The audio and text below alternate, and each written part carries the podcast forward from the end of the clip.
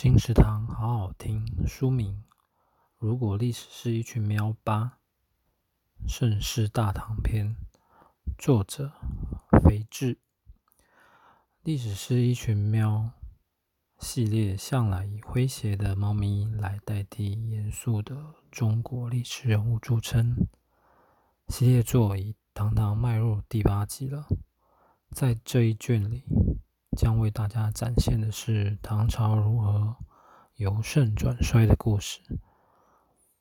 本书本书试着带领大家了解藩镇、宦官、党争这困扰着唐朝后期的三大难题，让读者朋友们在轻松阅读之余，对唐朝多一点了解。本书由野绒花出版，二零二一年七月。金石堂陪你听书聊书。